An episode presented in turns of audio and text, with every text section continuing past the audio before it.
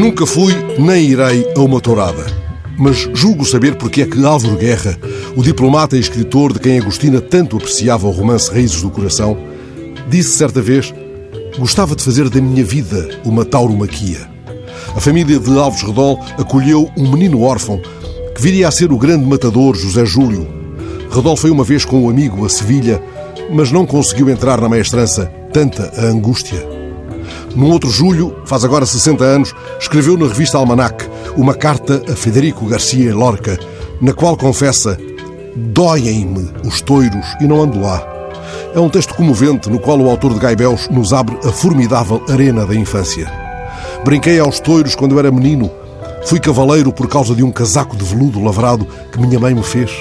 Nenhum outro rapaz da minha rua se parecia assim tanto com um cavaleiro. Escarranchava-me num pau com uma cabeça de cavalo enfiada na ponta, fazia as cortesias com grande dignidade e arranjei certa arte e algum desembaraço a cravar farpas em canastras de sardinhas. Ontem morreu outro grande vilafranquense, o banderilheiro e matador Mário Coelho.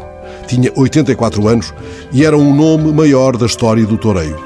O jornal I foi o único que concedeu honras de capa a este enorme artista de quem Picasso fez o retrato.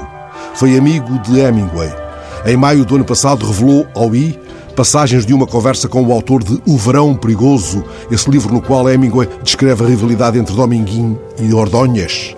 O escritor disse-lhe: Eu dava tudo para pôr um par de bandarilhas como tu. E ele respondeu ao homem que entretanto ganhara o Nobel: Eu dava tudo para escrever uma página como o senhor escreve. Foi amigo de Ava Gardner, que só era feliz de noite.